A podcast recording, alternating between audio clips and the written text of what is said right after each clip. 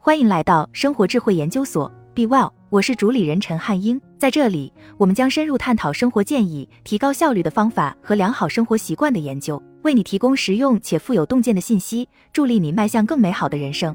对失败的恐惧会极大的阻碍自身良好的表现。这就是为什么大多数成功人士不太可能是完美主义者的原因。毕竟，高层人士每天需要迅速做出上百个重要的决定，他们不能被可能会做出错误决定的恐惧所困扰。如果外科医生等到他们绝对确信自己能够百分之一百救治病人时才去做手术，那么他们可能就会失去挽救更多生命的可能性。为了提醒人们，完美主义是毁灭性的，二零一零年，Facebook 总部在墙上画了“完成胜过完美”的字样。想象一下，如果 Facebook 一直等到产品足够完美的时候才推出，它可能就不会出现在今天了。然而，我们中的许多人都患有真正的完美主义。我们不再让自己追求完美，是因为总是追求完美会在心理层面伤害自己。完美主义是如何诞生的？《极致生产力》一书的作者鲍勃·波曾表示，在他在麻省理工学院斯隆管理教育学院教授的每门课程开始时，他都会问学生们是否认为自己是完美主义者。通常有一半的人会这么认为。当他问他们是什么影响自己成为完美主义者的，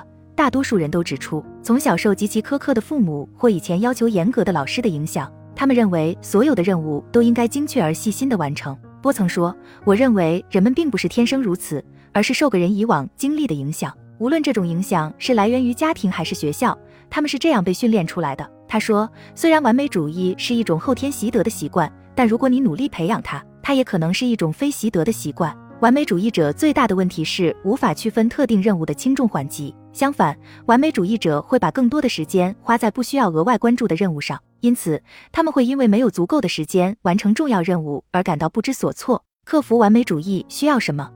当你被工作和焦虑压得喘不过气来的时候，你什么都做不了，你就会陷入一个不健康的想法、冲动和行为的恶性循环。如何像投资金钱一样投资你的时间？一书的作者伊丽莎白·格蕾斯·桑德斯是一名时间管理教练，他帮助人们忘记完美主义，这样他们就可以更好的把时间分配到更重要的事情上。以下是他对如何摆脱完美主义陷阱的建议：一、不要给自己贴标签。桑德斯说，与其自认为是一个完美主义者，不如改变你的语言，说我倾向于以完美主义的方式行事，这样你就可以开始允许自己与众不同。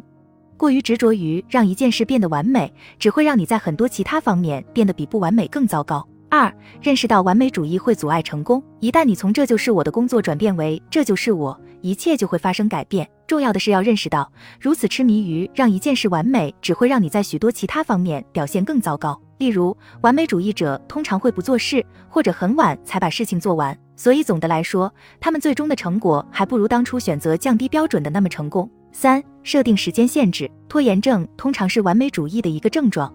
为了让完美主义者跳出这个怪圈，桑德斯建议为任务设定时间限制。桑德斯说，完美主义者会努力完成一项任务，直到它完美，无论需要多长时间。为了克服这一点，他建议他们制定出自己认为需要的合理时间。例如，如果一件本该花你三个小时的事情，最终花了你十个小时，那么你应该意识到自己最终会熬夜才能完成它，并且还会导致其他任务落后。并且会感到非常紧张和不知所措。相反，为自己设置一个时间限制，考虑把它设置为你认为任务应该花费的时间的一半。一旦你到达了，想想你接下来会怎么做。制定时间限制似乎对许多与完美主义做斗争的人有帮助，因为他们会觉得做事情不完美，并不意味着他们懒惰或他们不在乎。毕竟他们在看自己的整体时间预算，就我分配多少时间给这项任务能得到一个完美结果，再进行思考和行动。四。在分配时间时考虑 ino 技巧。完美主义者经常遇到的一个问题是不明白，并非所有的任务都需要同样的努力和同等的时间。在这些情况下，桑德斯建议考虑 ino 技巧，包含投资、中性和优化。投资活动是那些有高投资回报率的活动，所以你花更多的时间在上面，才会得到很大的回报。中性活动是指你付出什么就得到什么，比如开会和你负责撰写的报告。优化活动是那些你花即使更多时间在上面也没有回报的任务。优化的活动事例是管理职责和电子邮件。通过这样看待任务，完美主义者为某些活动赋予了价值感，而不是以完全相同的方式处理每一项任务。桑德斯说，对于优化类别的电子邮件，你不能反复看三四次。那怎么知道该把任务分配到哪个类别呢？下面是桑德斯的一些建议。这是否符合我的优先级？如果符合，它有多重要？把事情做得更好。而不是简单的做完，有多大的价值？要完成这项任务，我至少需要做些什么？我要在这件事上花多少时间？好了，以上就是今天的分享。如果您有什么看法，欢迎在下方留言与我们交流分享。期待我们下次相遇。